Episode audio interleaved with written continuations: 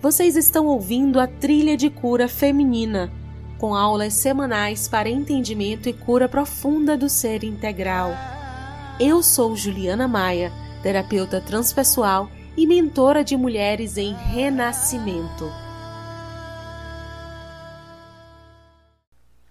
Agora sim, olá pessoas!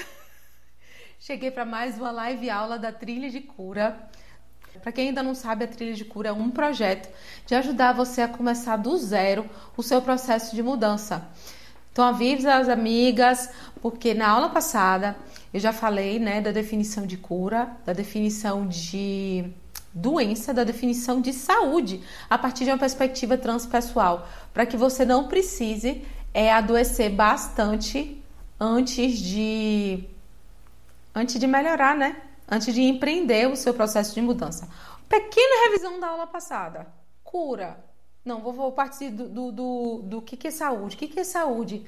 É o estado em que você consegue uma harmonia com um processo de evolução do todo, certo? Você consegue estar em permanente transformação, em permanente adaptação com o todo de maneira harmoniosa, de maneira leve, exteriorizando a totalidade do seu potencial.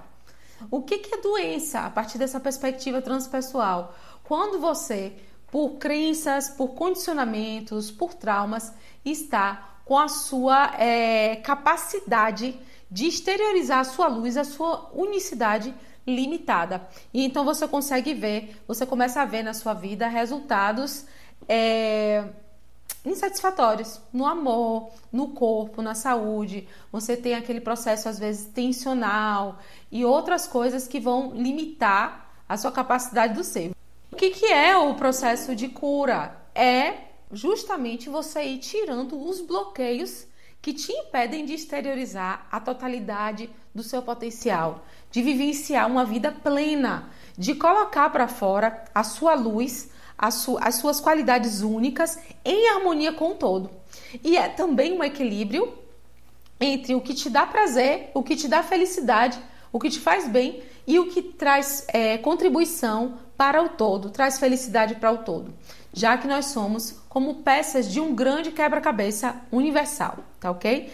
Então, é, na aula passada eu ainda deixei alguns pontos de avaliação para vocês fazerem um, um, um passarem um raio-x na vida de vocês e vocês identificarem exatamente os sinais de que vocês estão precisando de cura na vida de vocês. Quem perdeu a aula passada, a aula número 1 um da trilha de cura, que ficou a gravação no, no Instagram e que eu vou subir no YouTube também, tá? No youtube.com.br Mundo de Maia assistam para que vocês tenham uma visão geral. Então, é, revisa lá o vídeo porque eu deixei esses pontos de controle para vocês observarem. E às vezes são coisas simples que sinalizam que você não está bem, que você tem coisas a, a, a transformar, a melhorar e não está conseguindo visualizar, tá certo? Hoje eu vou falar sobre equilíbrio integral. O que, que é equilíbrio integral? Vamos primeiro passar pela definição de equilíbrio. A gente às vezes pensa que equilíbrio é alguma coisa que fica congelada e que a gente vai ficar parada e que a gente vai chegar no Felizes para Sempre da Disney. que fizeram a gente sonhar com isso a infância inteira, inteira. Final de novela, foto congelada, casamento de novela, os pobres e os ricos juntos, todo mundo é amigo. Depois de um tentar matar o outro, um roubar a herança do outro, pan, foto congelada. Isso não existe pode tirar essa visão de equilíbrio da sua vida. Não vai ter uma hora que você vai parar no tempo e conseguir um equilíbrio congelado. Todo equilíbrio no universo, ele é dinâmico. Porque se o universo todo está em movimento, se a gente congela, naturalmente a gente vai encontrar resistência no universo. Deu para entender? Então você já tentou ficar parada no meio de uma multidão em movimento? Eu não sei se vocês já foram no show do Chiclete com Banana. Eu cresci em Salvador e eu fui para muitos shows de chiclete com banana. E eu vou dizer a vocês, meu irmão era fã de chiclete com banana e ele gostava de ficar na frente, ele não aceitava ficar lá no fundão assistindo o show de longe. Ele tinha que ir pra frente para assistir o show. E aí eu ia com ele pra frente, porque ele é meu irmão mais velho, cinco anos, né? E aí meu pai me deixava ir pro show sob a tutela de Renato. Então lá vou eu com o Renato pro show de chiclete com banana. Quando era assim, era um bloco. Daqui pra cá eram as pessoas normais. e daqui pro palco eram os chicleteiros. Como ele tem até tatuagem, sou chicleteiro. Aí os chicleteiros, quando você passava da barreira vibratória, que não era vibratória, nada, era uma barreira humana mesmo, você entrava ali automaticamente. Você saía pulando. Se você ficar de mau humor dizendo, ai que saco esse negócio, eu não quero dançar assim, quero dançar assado, você não consegue. Você toma cotovelada. Mas se você se entrega ao fluxo do chiclete e aí sente aquele som massa, divertido e tal, daqui a pouco você tá ali nadando naquela multidão de gente. Então é mais ou menos assim.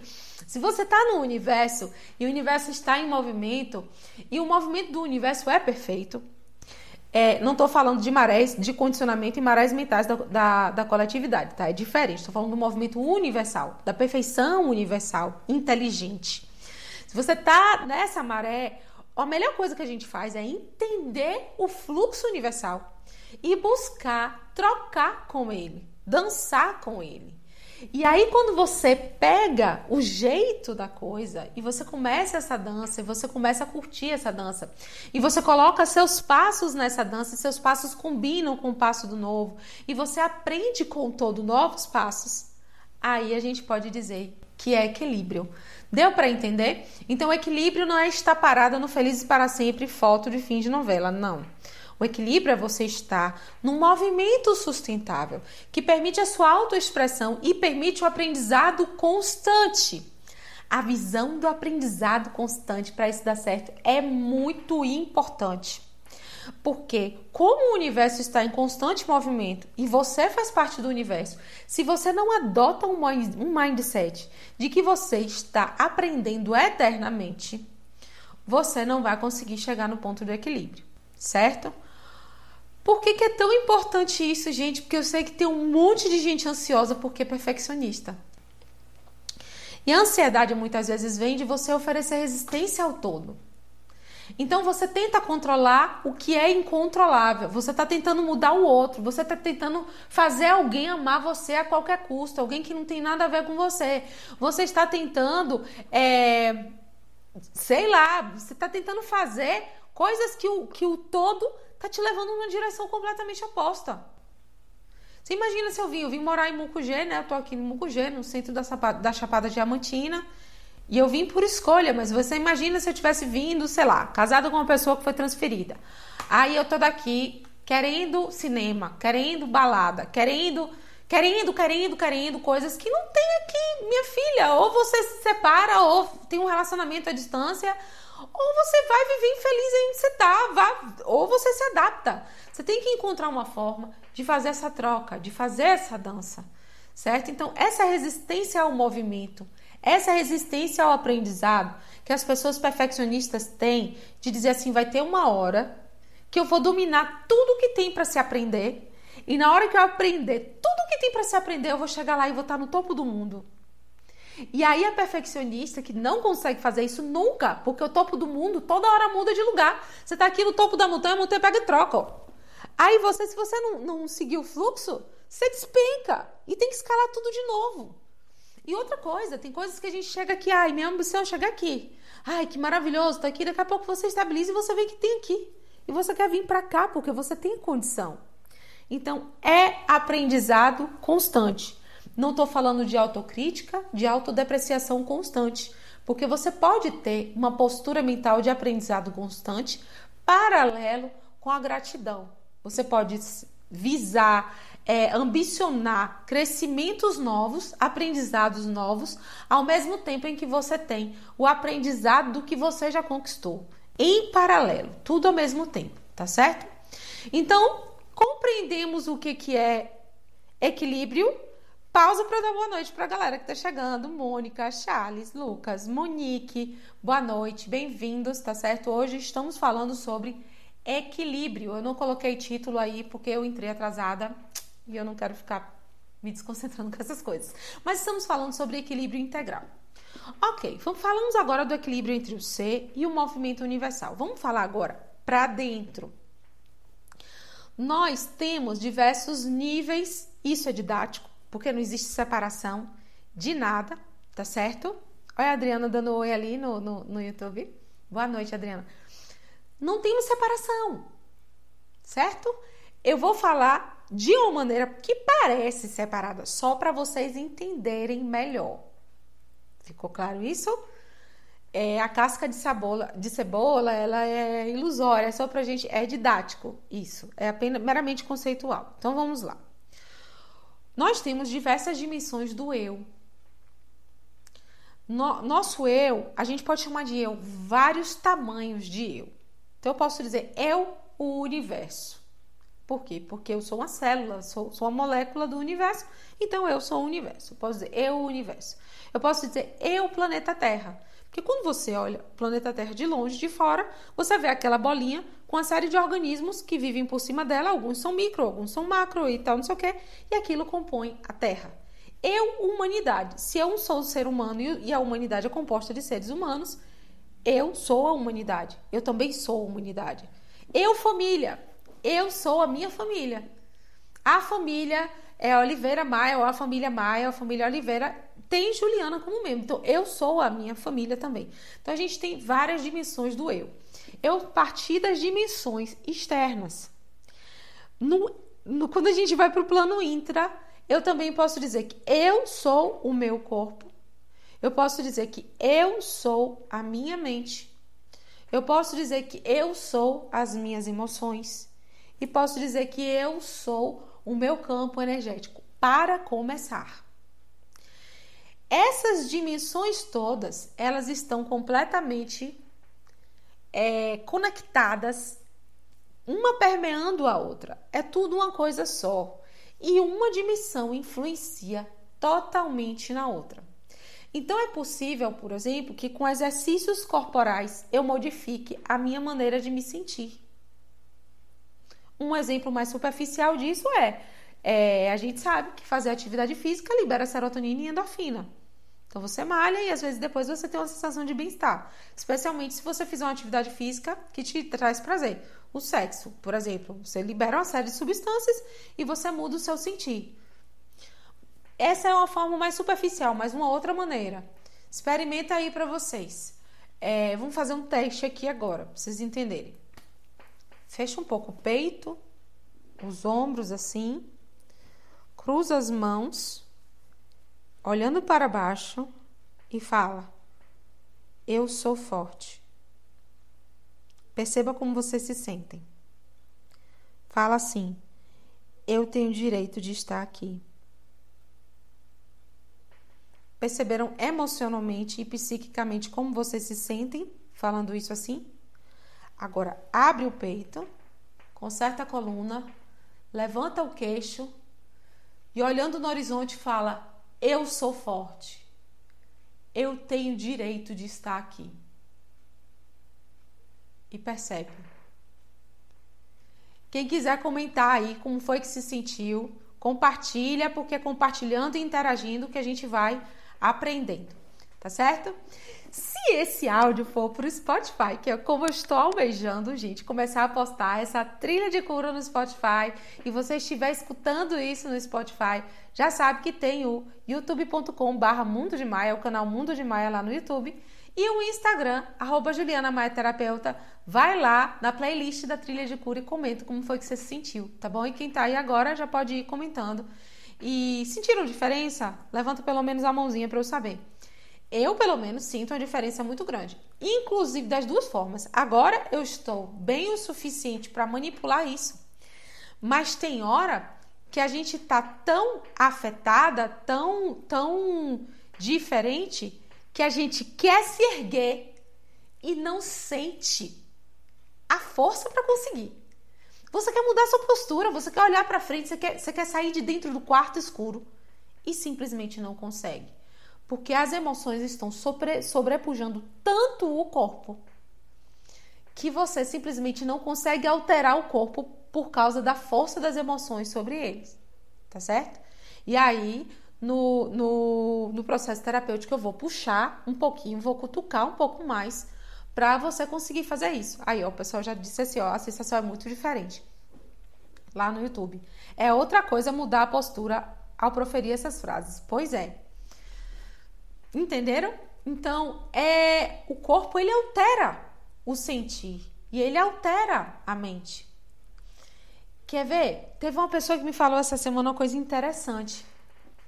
Acho que essa pessoa está até acompanhando aí. Ela falou assim: eu, eu, se eu acordar com vontade de arrumar a casa, é, eu vou lá e no meu momento eu vou arrumar a casa, eu vou gostar de arrumar a casa. Mas se no meio tempo, entre a hora que eu me determinei e a hora de eu arrumar, alguém me mandar e fizer assim, vá lá arrumar, eu já perco completamente a vontade de fazer. Por que que isso acontece? A disposição tá lá no corpo. Você tá vibrante, você tá com vontade, você tá afim de organizar as coisas, você tá com potência. Entre a hora de você fazer e, a, e o que uma pessoa falou, de repente o que uma pessoa disse ativa um gatilho em você que derruba o seu fornecimento de energia e a sua disposição some. Por que que isso acontece? Porque o nosso sistema psíquico, a nossa mente, o nosso sistema de crenças também altera o nosso corpo. Num momento é eu estou fazendo porque quero, eu me cuido, eu cuido da minha casa, eu estou bem. E no outro momento é eu sou uma criança, eu sou, sou uma escrava, ninguém me dá liberdade e de repente a partir dessa postura mental não faz sentido nenhum você ter energia, porque o seu ser não vai fornecer energia para você se sentir explorada. Então, mais uma vez, eu dei um exemplo de como alterando o corpo, a gente altera o nosso sentir, altera a nossa, a nossa predisposição a pensar determinadas coisas. E agora eu estou falando de como a nossa mente altera a disposição do nosso corpo. Belezinha? Tem hora, gente, que não passa é, pela mente o negócio. Vou dar um exemplo. É... Tem pessoas que conseguem ter tesão por pessoas que com, com pessoas que já tiveram emoções e, e, e experiências bizarras. Aquele relacionamento todo detonado, mas que a parte da sexualidade foi muito boa e que aquele casal fica no flashback eternamente porque não consegue dissociar. É, os, ela, ele, eles têm uma separação boa, na realidade, entre o sexo bom e a memória do relacionamento ruim e como isso é, funciona em áreas diferentes do cérebro, especialmente. E em termos de chakras, são chakras diferentes, porque o da afetividade vai falar mais aqui no cardíaco e o da sexualidade vai falar mais no segundo chakra, que é o chakra sexual. É totalmente possível isso acontecer, certo? Pode ter separação. Da mesma maneira, às vezes a gente está ali com o corpo tão conectado com a mente que uma palavra que a pessoa te diz ativa uma cadeia de memórias que derruba o fornecimento de libido e de energia e de repente você brocha completamente na situação. Então, uma coisa que poderia ser totalmente física, na verdade não é. Então, existem pontes, existem portas. Oi, Carla, boa noite. Carla Geane. A outra Carla, eu já dei boa noite. existem pontes portas de conexão entre as diversas dimensões do ser. Você compreender o tipo de pessoa que você é, se essas portas estão abertas ou fechadas, quais são as portas que estão abertas e quais são as que estão fechadas, você se compreende, se compreende melhor e antecipa determinadas ativações. É por isso que quando eu divulguei lá nos stories assim, ó, eu sinto, mas eu não penso de acordo com o que eu sinto. Poxa, eu entendo que eu sou competente, eu já fiz não sei quantos cursos, mas eu não me sinto competente. Eu não consigo conectar o meu inconsciente, a minha bagagem emocional, a minha bagagem é, psíquica do inconsciente com minha mente superficial, que foi só ela que absorveu aquela informação. Eu sou competente, eu já fiz não sei quantos cursos dessa área. No Teta Healing, é, a gente vai estudar que existem diversos níveis de crença. O Teta Healing fala de quatro níveis principais, mas eu diria outros. Mas eu vou falar só desses principais porque vocês estão vendo que existem diversos ângulos mesmo para a gente olhar o ser. Então, quando a gente estuda, parece que a gente cai assim num, num universo. A gente entra num universo quando a gente quer olhar detalhadamente o ser humano. Então, eu vou falar de pedacinhos para ficar mais fácil de vocês entenderem. Então, eu falei dessa divisão: corpo, emoções, mente ou intelectualidade e campo energético. No Teta Healing vai falar dos níveis de crença, onde a gente registra nossos valores do que é a realidade. Tem o nível da alma, que, que, acumula, que é o conhecimento acumulado e as crenças acumuladas ao longo da história do ser. O nível é, do, do eu. Ai, gente, é porque eu confundo a, a, a nomenclatura da transpessoal com a Teta Healing. Que é o nível biográfico, da hora que você nasce até o momento presente. Você vai ter o nível histórico, que vai falar do inconsciente coletivo, da memória do inconsciente coletivo. Tá certo? Então, assim, a gente vai ter também vários níveis de crença. Boa noite, Márcia. Tati, também bem-vinda. E aí, quando você tem, por exemplo, a bagagem da família, das crenças da família, eu tenho o meu eu individual e as crenças da família, que é o, a, a outra dimensão do meu organismo vibrando sobre mim. Afinal de contas, eu sou parte desse organismo. Então, o nível de crenças genéticas que a gente traz no DNA, ele vai se juntar com os costumes familiares e vai vibrar sobre mim. E se eu não entendo que eu sou um organismo que responde a, a e que faz parte desse organismo família, eu vou querer lutar contra isso de maneira desavisada, sem entender o poder que isso tem sobre mim. Então, quando a gente olha os costumes do sistema familiar, e a gente aprende quais são as, as crenças que a gente traz no nosso DNA, que a gente traz na nossa ancestralidade, ao invés de simplesmente ficar sem entender porque que aquilo te arrasta, a gente vai procurar saber para que que aquilo serve. Por que, que aquela família construiu aquela maneira de viver?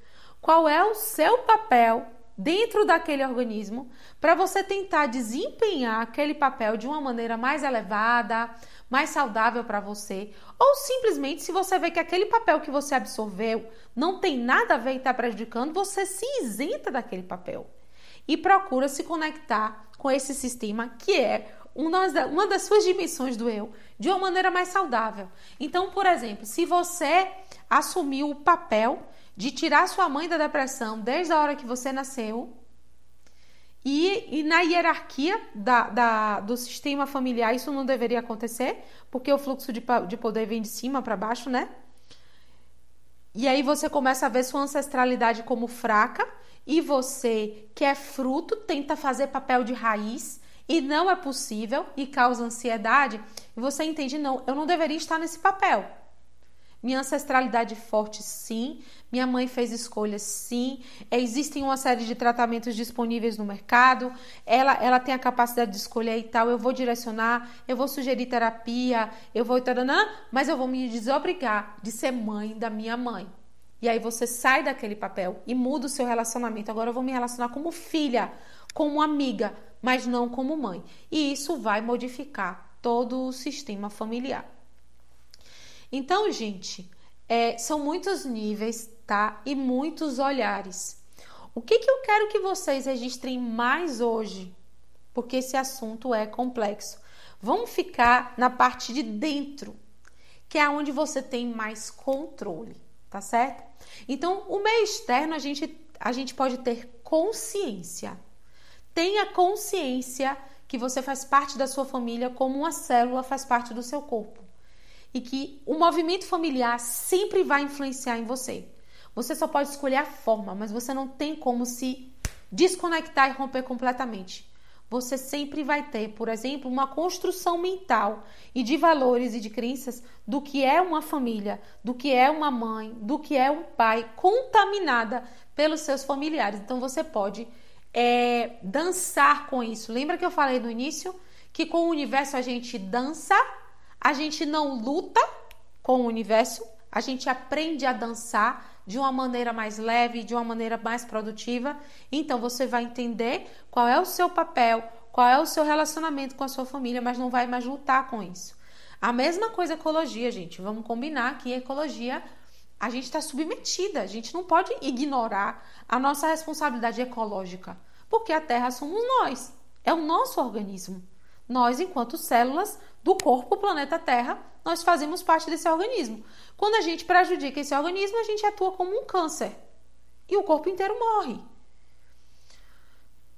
A humanidade, ah, porque o sistema, o grupo tal, as pessoas falam de um sistema aí como se elas não fizessem parte. Gente, a gente faz parte da humanidade.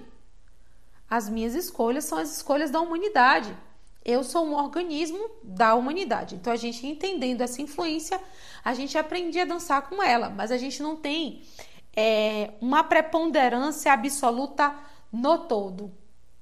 A gente tem como mexer no nosso recorte de realidade, mas isso já é assunto para uma outra aula, tá bom? Vamos devagarzinho. Gente, para quem está chegando agora, eu vou divulgar mais uma vez essa live aula número 2 da Trilha de Cura, que é um projeto de um passo a passo de autocompreensão para a transformação e a instalação da saúde integral e da harmonia, tá certo? Então, se vocês não assistiram a live aula número 1, um, já está na, no, no IGTV e eu vou colocar no YouTube e vocês vão poder acompanhar essas live aulas, tá certo? Ok, então a gente aprende a dançar com o todo, mas a gente vai aprender a modificar as nossas portas abertas e fechadas internas, que é onde a gente tem mais autonomia para mexer. Bebi uma aguinha aqui. Ok? Então tá bom. Todos, todas as direções são efetivas. Então, assim, eu posso mexer no campo energético e esse movimento que eu fizer reverberar no meu sentir e no meu pensar e no meu acreditar, tá certo? Tanto no corpo, quanto na mente, quanto nas emoções.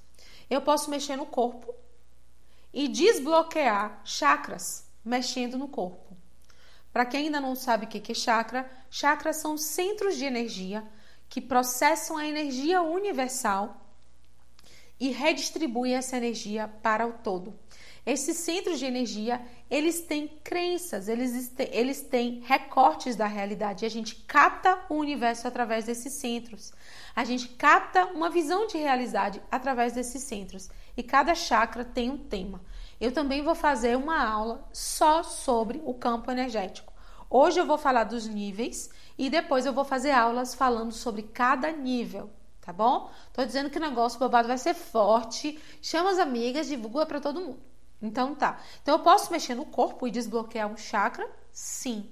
Existem movimentos de terapia bioenergética que fazem uma liberação tão intensa no corpo que as emoções fluem, as energias fluem e os chakras eles respondem a esse movimento. E eu posso mexer na mente através do diálogo, através do estudo, através de uma substituição de crenças com Teta Healing, e isso reverberar no corpo e no campo energético, com certeza. Tá certo? Como, na realidade, a realidade é construída a partir do sutil para o denso. Através da idealização para a concretização, o certo seria a gente trabalhar o plano sutil e ir modificando no sutil para que o físico, o denso, vá respondendo. Mas na prática, gente, para a maioria das pessoas, na nossa cultura, não é assim que acontece, porque nem todo mundo consegue perceber o sutil. Mas se tem uma pedra no sapato, todo mundo sente, não é verdade? Então, o que dói no nosso corpo tende a chamar a nossa atenção e tende a motivar mais para a transformação do que uma alteração, é porque meu chakra está bloqueado. Quantas pessoas percebem que o chakra dela está bloqueado? Então, assim, para as minhas alunas no processo Fênix, por exemplo, eu ensino, gente, marca aí no corpo. O que é que está acontecendo no corpo? Ok. Isso pode indicar um reflexo nesse, nesse chakra. O que está acontecendo na sua vida? Pelo tema, a gente tem uma noção de qual é o chakra que está bloqueado. E quando você vai se resolvendo e vai masterizando o controle da sua mente, controle das suas emoções E você vai tirando da frente os traumas mais grosseiros que estão gritando: olhe para mim, pelo amor de Deus! Eu tô te chamando desde a infância e você não me olha. Quando a gente vai tirando isso da frente, a gente vai conseguindo escutar cada vez mais a intuição. Algumas pessoas recebem treinamento para isso, fazem uma formação de Teta Healing, fazem um, um curso de reiki. De repente é uma pessoa que já trabalha mediunidade em centro espírita, em centro de umbanda, espiritualista, e aí recebe esse treinamento para perceber o plano sutil. Mas eu gosto de conversar com, com todo mundo. Eu gosto de conversar com quem tem treinamento para isso e quem não tem. Porque às vezes a pessoa tá, Juliana, poxa, eu nem acredito nessas coisas, mas eu quero transformar a minha vida. Então tá, você tem outros níveis para você olhar. Você vai poder olhar, é, você vai poder olhar o seu corpo, dores musculares, dores é, é, tensionais. Você vai poder olhar processos digestivos, alterações no processo digestivo, entendeu? Então é totalmente possível de você se observar e descobrir o que está em desequilíbrio com base nas outras portas. Belezinha? Então, a porta do corpo é a porta inicial. Embora não seja onde as, a realidade é produzida, é aonde um cachorro, uma criança de 3 anos consegue se interpretar. É o básico.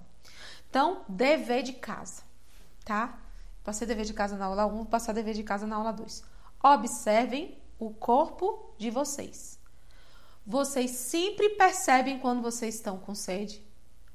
Ou vocês são do tipo que só vão notar que estão com sede com a boca, com a boca super seca, quando já tá ficando rouca, tanto falar?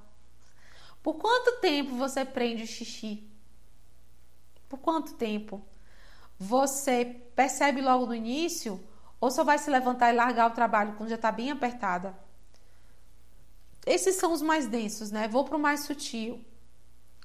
Quando é que você começa a perceber que você está estressada? Você percebe antes disso atingir o seu corpo ou só depois? E como você percebe isso no seu corpo? E aí eu vou dar uma pista, que são pontos clássicos de observação. Esfíncteres contraídos. Esfíncter contraído, gente, é sinal de é, falta de segurança. E aí eu digo medo, é, medo, medo do que está externo e do que está interno, medo das próprias emoções, medo da autoexpressão, medo da própria libido, medo de uma série de coisas. A gente costuma contrair os esfíncteres para não sentir. As emoções básicas estão escondidinhas no primeiro chakra e na pelvis, tá certo? Então observe os seus esfíncteres. Você passa a vida com os esfíncteres contraídos, mesmo sem estar apertada para ir no banheiro? Abdômen contraído, baixo ventre contraído. Vai percebendo aí o pé da barriga, como é que tá? Tá relaxado? Vão me contando aí. Eu vou dizendo e vocês vão denunciando aí nos comentários. Tá bom? Vamos lá. Processo respiratório. Processo respiratório também é outro clássico. Respira aí, percebe agora como é que está a sua respiração agora. Tá com a respiração suspensa? Você passa o dia suspirando, bocejando muito. Respiração pequenininha, peito afundado, pega um pouquinho de ar e solta logo. Pessoa que vive com o pulmão muito cheio, mas não solta o ar.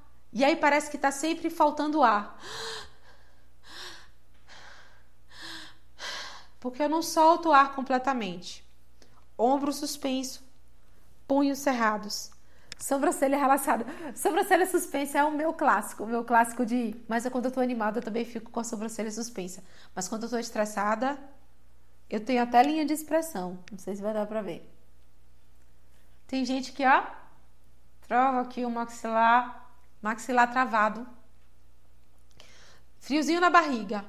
São alguns pontos que vocês podem observar sobre o que que e usar como porta, o que está acontecendo por detrás desse movimento corporal. E tem alguns exercícios sensacionais que você respira nessa parte do corpo e você expande a sua escuta e faz assim: fale comigo. Eu te dou total permissão agora para você falar comigo. E você concentra toda a sua atenção nessa parte do corpo e respira como se tivesse entrada e saída de ar nesse ponto. Quando a gente faz isso, normalmente a gente ouve o que essa parte do corpo tem a dizer e a emoção que está acumulada nela, ou talvez uma crença associada àquela tensão, ela tende a se revelar. Algumas pessoas precisam de mais exercício de desbloqueio para alcançar esse resultado, outras precisam de menos. Mas é algo que, quando a gente se dispõe a escutar o ser, ele fala com a gente. Então, a maneira de você descobrir as portas de acesso para o ser, onde os seus conflitos estão escondidos, é justamente proporcionar esse momento de auto de, de auto-observação e de escuta, tá certo? As meninas estão dizendo aqui esse processo de observar as reações do corpo é muito bom. Falou a Fênix, né? Vamos praticar, né, dona Nick? E Carla disse: é muito estresse, respiração curta, maxilar travado, tá brabo. Então, já tem várias portas de acesso. Vocês viram como o corpo é maravilhoso? Boa noite, Raquel. Viram como o corpo ele, ele dá informação? Ai, Ju, não sei nada de chakra, não, minha intuição não funciona, não tenho clarividência, não faz mal. Essa semana você vai observar esses pontos que eu falei para vocês. Ah, Juliana, já esqueci tudo. Vai ficar gravada a live, vocês voltam lá, fazem a anotação, colocam um lembrete. Como é que eu ensino as minhas alunas no processo Fênix? Defina momentos no seu dia para você parar e observar esses pontos que eu falei para vocês no corpo. Primeiro, se você quiser ir um pouco além, tenta sentir qual é a emoção que tem por detrás, tá certo? Depois que a gente aprende a ler o corpo, a gente pode aprender a ler as nossas emoções. Porque emoções são energias que estão sendo expressas no corpo através de disparos químicos produzidos pelo cérebro, pelo nosso sistema neurológico. Então, toda emoção tem uma química daquela emoção. Eu estou nervosa, eu estou estressada, eu vou, vou produzir adrenalina, eu vou produzir cortisol, Entendeu? Ah, eu tô relaxada, eu tô tranquila, eu tô toda molinha, eu produzi serotonina, eu ter uma endorfina aqui. Então, tem, tem as químicas que vão sedar o, a emoção, ela se manifesta, a gente visualiza a emoção através do corpo. Quando a pessoa chega no ponto de não perceber a emoção no corpo, é porque ela foi educada de maneira compulsória ou consciente para não fazer isso. Então, o velho e bom engula o choro que muitas pessoas ouviram na minha geração. Ele faz isso. Ele distancia a gente do nosso sentir. Os preconceitos, as ideias preconcebidas em relação ao que é uma mulher forte, ao que é uma mulher empoderada. Eu postei vídeo essa semana sobre isso é, no Instagram. Ah, o que é uma mulher empoderada? É a dama de ferro. O que é inteligência emocional? É a pessoa que tem, que abafa as emoções e consegue trabalhar sob pressão é, e não surtar. Esse tipo de crença a respeito do gerenciamento emocional leva a gente a acreditar que a gente não deve sentir, que a gente não deve explorar o nosso campo emocional e aí a gente vai aprendendo a não sentir. Outra coisa que faz a gente desaprender a se comunicar com as nossas emoções. É a emoção fala, você ignora. Ela fala, você ignora. E fica ali. Ah, Juliana, então todo surto de ciúme que eu tenho, eu tenho que dar ouvido e manifestar? Claro que não. Você tem que resolver. Por que, que você é assim? Qual é a necessidade não entendida por detrás desse processo emocional compulsivo? Por que está compulsiva? A, a compulsão é um botão travado. A gente tem que dar manutenção ao botão. Então, assim, por que está compulsivo um negócio? Porque teve uma dor na infância que não foi vista e o alarme está disparado. Eu vou lá tentar desativar o alarme, tentando resolver o problema elétrico de dentro do carro. Tá certo? Eu vou olhar para dentro. Então, todo chamado emocional, ele leva você para uma ação. É para isso que essa energia serve. A energia do ser convida a gente para a manifestação. Então, se você tem uma ação pendente que, que poderia receber essa energia canalizada, que você não está agindo conforme essa energia, essa energia que foi produzida, ela vai precisar ser arquivada. Então, assim, eu tive uma crise de ciúme, eu sei que não é inteligente eu agir conforme essa crise. Então eu vou guardar essa emoção para mim. Para quê? Para eu entupir ad eterno? Não. Para num momento seguro, numa terapia, na minha meditação noturna, é, depois que eu passar da TPM, eu olhar para isso com carinho, respirar nisso e desfazer o nó que está por detrás disso, causando essa disfunção. Eu não vou me condenar, não vou me autodepreciar, eu não vou me culpar. Eu só vou entender que essa emoção é um alerta e que eu preciso, como uma mãe amorosa, sentar e escutar a criança ferida dentro de mim. Gente, vocês estão acompanhando? Se vocês quiserem, pode fazer perguntas. Se você escutar essa live aula no Spotify, vai lá no YouTube. Eu leio os comentários, eu leio os comentários no Instagram. Comenta, pergunta, tá certo? E vocês que estão aí agora, aproveita, gente, para interagir. Então, é, a emoção, ela manifesta no corpo. O primeiro nível que você vai conseguir ver, sem treinamento nenhum, e que é sua obrigação de ver, que é um sinal de alto amor ver, é o seu corpo. Porque ele está recebendo a carga hormonal, a carga química, neurológica, que está expressando as suas emoções. As emoções elas têm um componente energético, mas nem sempre você vai entender o energético logo de cara. Talvez você, você comece a interpretar as emoções através do corpo. Deu para entender? Se você escuta a emoção e começa a resolver a emoção que está alterando o seu corpo, você vai conseguir o equilíbrio já entre duas dimensões: emoções e corpo. Você não vai estar, por exemplo, com cheio de ponto, de ponto gatilho no ombro porque tem uma parte do seu ser que está gritando: eu estou estressado, eu estou estressado, eu estou estressado, e você não está escutando. E essa emoção, energia, ficou arquivada na musculatura dos ombros. Eternamente, eternamente, eternamente ali. Até virar um coágulo de tensão. O, o, o, o nódulo de tensão, ele tem um coágulo energético associado a ele. Mas você não precisa ser clarevidente para ver um nódulo de tensão para você perceber que seus ombros estão tensos e que você não sabe mais como relaxar. Chega uma hora que as férias não dão mais conta, que uma ida para a praia não dá mais conta, que o sexo não dá mais conta, que uma taça de vinho não dá mais conta. E você não vai olhar, não vai escutar isso. Então assim, a gente tem que começar a fazer isso, porque não é eterno. O corpo ele não foi feito para ficar acumulando energia eternamente. Essa energia ela tem que virar manifestação. Se você não descobrir uma forma de se manifestar em harmonia com o todo e fazer a dança de uma maneira mais elevada, você precisa de cura. Dentro do conceito de cura que a gente trabalhou na semana passada, que não é o conceito medicamentoso. Percebe?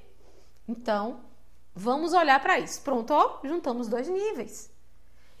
A emoção acontece no meu corpo e eu percebo. Meu coração está batendo forte. Minha respiração está acelerada. Eu estou com medo. De onde vem esse medo? Eu estou com medo de ficar só. Eu estou com medo de ser considerada inapta para esse trabalho. Ai, quando esse medo começou, na verdade, minha família passou por muita privação financeira. E todas as vezes que fala de eu perder o emprego, eu sou a primeira pessoa na minha família que tem emprego fixo, de concurso. E aí, nessas mudanças governamentais, eu tô com medo, tô com medo. E esse medo tá ali falando, tá manifestando no corpo da pessoa. E essa pessoa não quer olhar, vai dar pepino. Mas se você passa a olhar, você vai ver que às vezes é medo. O que é que eu preciso para trabalhar esse medo? Você vai descobrir, você vai estudar formas para trabalhar esse medo. Primeiro, você vai começar a trabalhar o medo de uma maneira mais superficial. Você vai conversar com um amigo, você vai ler um livro de autoajuda.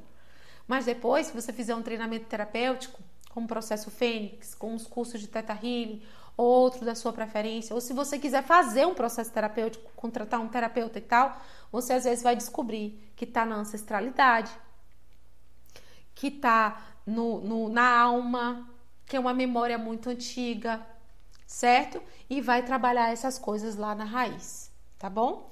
Mas então, temos aqui, comecei a entender meu corpo, comecei a atender minhas necessidades fisiológicas, então essa semana vocês não ficam passando sede, não ficam prendendo xixi, não ficam protelando sono, fingindo que não está cansada, se encharcando de café.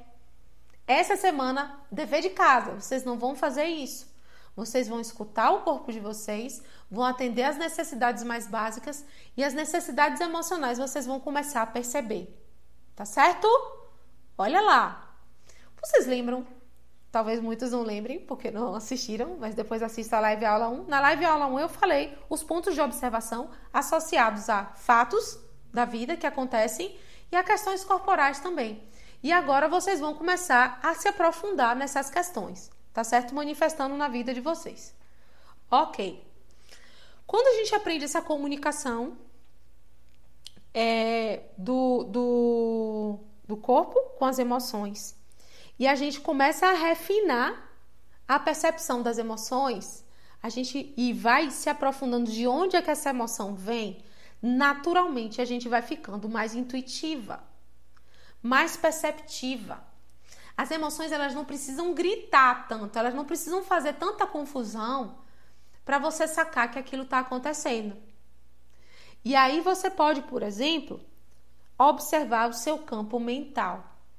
Recomendo fortemente que vocês aprendam alguma metodologia de meditação, especialmente as meditações de autoobservação. Então, o budismo, por exemplo, tem meditações excelentes, você tem o mindfulness. É, eu adoro a meditação do Teta, mas a meditação do Teta é uma meditação de visualização criativa para a gente atingir um estado específico propício para pesquisa de crença e cura.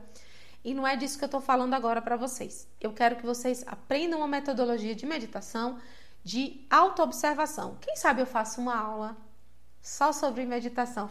Ai, gente, eu estou gostando muito dessas aulas base. Estou adorando essa ideia. Estou muito empolgada. Mas então, assim, eu recomendo, tá? E quem já tem vai perceber aqui aquele momento que você silencia só para observar o seu fluxo de pensamento sem julgar é um processo de autoconhecimento excelente. Ai, Juliana, minha mente não para nunca. Não estou falando para separar sua mente agora. Não é isso. Não estou nem falando de relaxamento agora. Eu estou falando de autoconhecimento. Você tem um treinamento para você perceber o que que sua mente faz quando você não está olhando. É muito legal. Porque como é que você vai conectar isso com os outros dois níveis? De onde é que vem essa emoção? Muitas vezes a emoção vem de uma crença, de um pensamento persistente que está no plano de fundo. Às vezes o pensamento é: eu não sou suficiente, eu não sou amada, eu não sou suficientemente boa para ser amada. Eu só sou amada quando eu estou dando alguma coisa. Se eu não for sensual, eu não vou ser vista. Ou eu não posso ser vista como sensual, senão eu vou ser amada. Percebe? Todos esses pensamentos que eu trouxe para vocês são só exemplos, tá? É infinito isso aí. Mas são exemplos de coisas que vão contrair partes específicas do corpo. Lembra o que eu falei do início né, da experiência de fechar os ombros? Mulheres que passaram por abuso, por exemplo, elas vão tender a não quererem ser vistas como sensuais. Porque é risco, é perigoso para essa mulher. É uma questão de sobrevivência ela não ser sensual. Então eu não posso chamar atenção, porque se eu chamar atenção eu vou ser abusada. Isso é um pensamento que pode estar muito lá no fundo, muito no inconsciente, certo? Só que isso vai alterar o corpo da pessoa todinho. Isso altera a produção de hormônio, de feromônio. Isso altera a sua postura corporal, a sua maneira de chegar no lugar, a sua maneira de olhar, a sua maneira de sentar. Vai modificar completamente, porque você tem um pensamento como esse. Então, assim, é, pessoas que ouviram na infância muito, eu sou burra, eu sou burra, eu sou burra. Aí essa pessoa vai para uma entrevista de trabalho, ela não chega altiva na entrevista de trabalho. ela chega já se comportando como alguém que vai ser desclassificado. Porque essa é a expectativa que ela tem. E às vezes ela, ela tem essa expectativa e ela tende essa expectativa porque ela, enquanto criança, acreditou que os pais dela fizeram ela para ser assim. Porque esse foi o rótulo que grudaram nela. Você é burra. Ah, tá. Se a pessoa que me fez acredita que eu sou isso, então eu sou. E eu não posso transgredir, porque como é que alguém me fabrica e de repente eu digo, não, não sou isso? Isso é muito inconsciente, sabe, gente? Então, quando você aprende a olhar o seu pensamento, o seu campo mental, o seu corpo intelectual, você começa a sacar de onde é que vem a produção de determinadas emoções. Porque assim, existe uma passagem direta entre energia e emoção? Existe. Mas o clássico mesmo é que tenha um pensamentinho para distorcer tudo no meio do caminho. No caso das questões que precisam de cura, né? Então você tá ali, você tem uma emoção, por exemplo, de uma motivação de fundo de ensinar sobre humildade. A busca do ser, da alma sobre humildade, de se perceber enquanto um nada no oceano universal e abrir o seu coração para a vulnerabilidade que te conduz à manifestação da inteligência divina. Linda essa motivação, né? De base. Mas aí na passagem daqui você tem um pensamento que diz: você não vale nada. você não vale nada, não presta para nada. Pô, aquela motivação que virou que era linda virou uma patologia. E essa pessoa tem uma síndrome da, da impostora. E aí ela começa a manifestar sintomas. Deu para entender, gente? Então, observar os pensamentos vão te dar, vai te, é uma coisa que vai te dar uma visão privilegiada da produção emocional. Até que vocês consigam olhar para a fonte original de energia. Até vocês desenvolverem refinamento e aprendizado para chegar lá, na fonte, na base energética do ser, é, o ideal é que vocês aprendam isso. Revisando. Primeiro o corpo. Corpo, cachorro, criança, todo mundo pode olhar o corpo, certo? Pessoas sem nenhuma instrução sobre terapias, sobre é, manifestação do ser e blá blá blá blá blá blá, sabem perceber o corpo. Tanto que tem várias gírias que falam do processo emocional acontecendo no corpo, né? Eu falei, olha, observem a contração dos esfíncteres. E tem um ditado bem feioso, ó, que manifesta que personifica a questão do que acontece com os esfíncteres quando a gente está com medo, não é verdade? Então, observa o corpo, aprende a conectar o corpo com o processo emocional. Depois você aprende a conectar o processo emocional com a mente, com o processo intelectual, com as crenças, tá certo?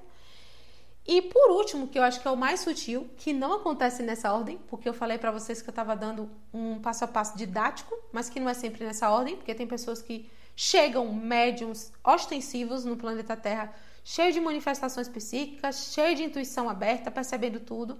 Então isso vai variar de pessoa para pessoa. Eu estou falando dos casos mais clássicos, especialmente as pessoas que estão sofrendo no corpo já por causa de emoções não compreendidas, tá? Aí você vai aqui para o psíquico sutil, que é você perceber a energia do ambiente, que é você perceber a maré universal. Então, quando você tem conhecimento dos chakras e dos temas associados aos chakras, olha que legal, você percebe que se determinadas áreas do corpo estão frequentemente tensas, se você tem determinados tipos de pensamento a respeito desse assunto, provavelmente o seu chakra tal está bloqueado. E aí, quando você faz o trabalho de resolução, você naturalmente vai desbloquear esse chakra. E nas terapias é, vibracionais, a gente vai mexer no chakra para precipitar esse assunto, ele vir à tona. Eu, eu, pelo menos, trabalho assim, né? Eu não gosto de trabalhar, ah, deita aí na maca. Já tem tanto tempo que ninguém faz sessão comigo assim. Eu atendo assim, se a pessoa quiser. Mas normalmente eu digo assim, vamos fazer um teta, que pelo menos no teta a gente faz a pesquisinha de crença, depois e aí a gente vai analisar, a, a, alinhar os chakras também, né? Mas tem terapias que vão trabalhar diretamente nos chakras e essa pessoa vai sentir uma transformação. Eu gosto de trazer do chakra à tona para a consciência, porque você toma conta do seu processo de transformação. Eu não gosto de ser terapeuta muleta, eu gosto de empoderar para depois você andar sozinho, entendeu?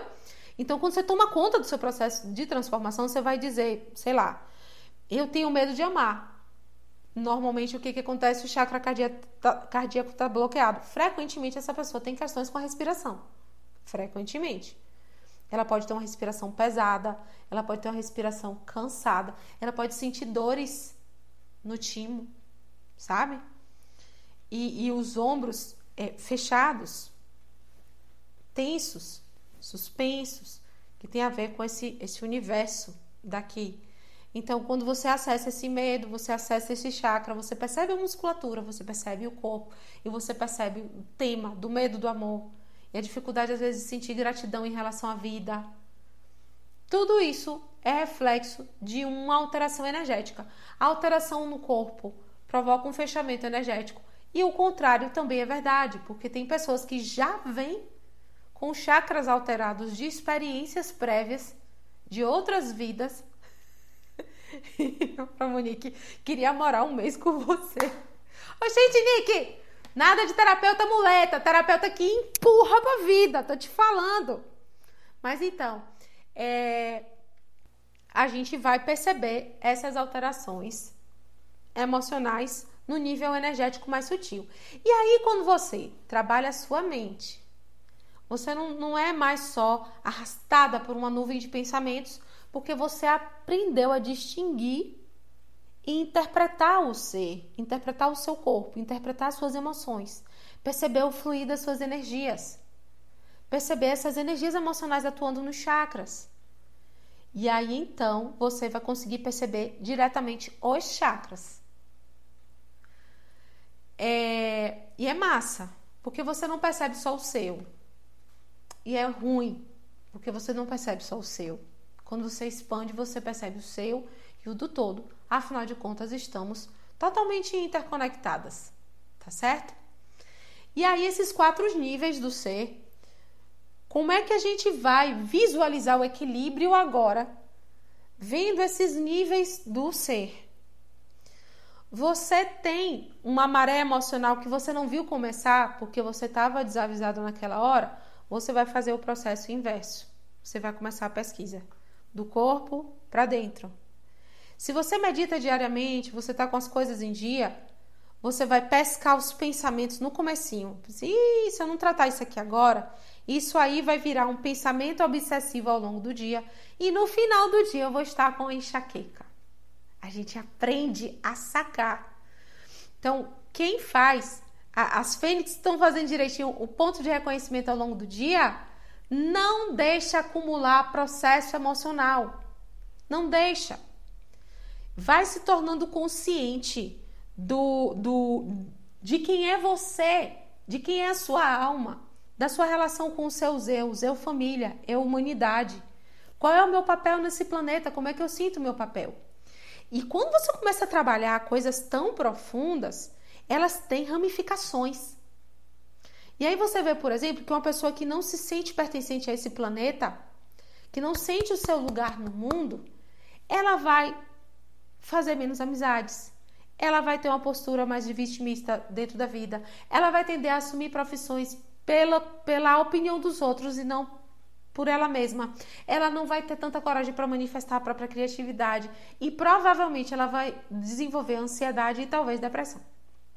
Então, quando a gente vem cá no fundo na base, na base energética.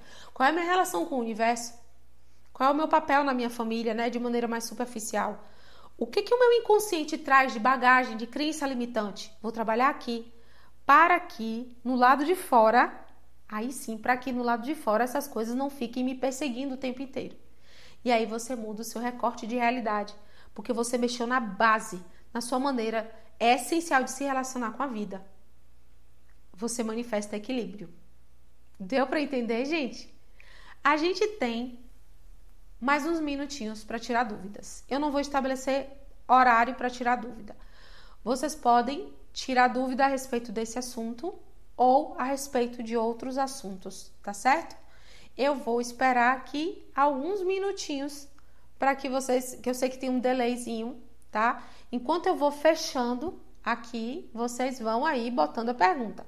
Se eu ver que não entrou pergunta, eu vou encerrar, tá certo? Gente, vamos caminhar juntas. porque junto é mais gostoso. Vocês têm companhia todos os dias para todo tipo de bobagem, para não usar uma palavra mais feia, certo? Vocês têm companhia para fofoca? Vocês têm companhia para falar mal da política no Brasil? Vocês têm companhia para engordar? Vocês têm companhia para fazer coisas que são tóxicas para você? Vocês têm companhia para ficar com medo, companhia para achar que o mundo está cada dia pior. Vocês têm companhia para preconceito. O que não falta é companhia para essas coisas: companhia mental, companhia energética e espiritual. A função de você adentrar um processo de cura é, como esse que eu estou propondo para vocês, que é gratuito, galera, gratuito.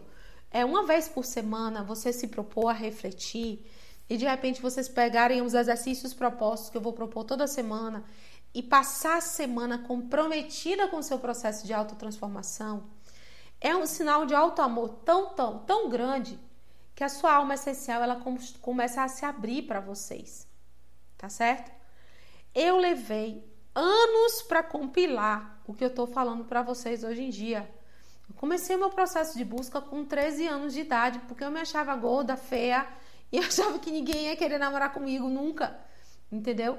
E de lá, desse lugar da adolescência, já foram tantas dores, tantos desvios, tantas dificuldades que eu passei, psíquicas, emocionais, físicas, é, que seria muito legal se vocês pudessem pular essa etapa no processo de autodescoberta de vocês.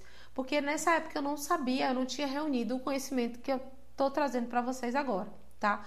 Então, a proposta dessa trilha de cura é começar, é dar oportunidade de começar.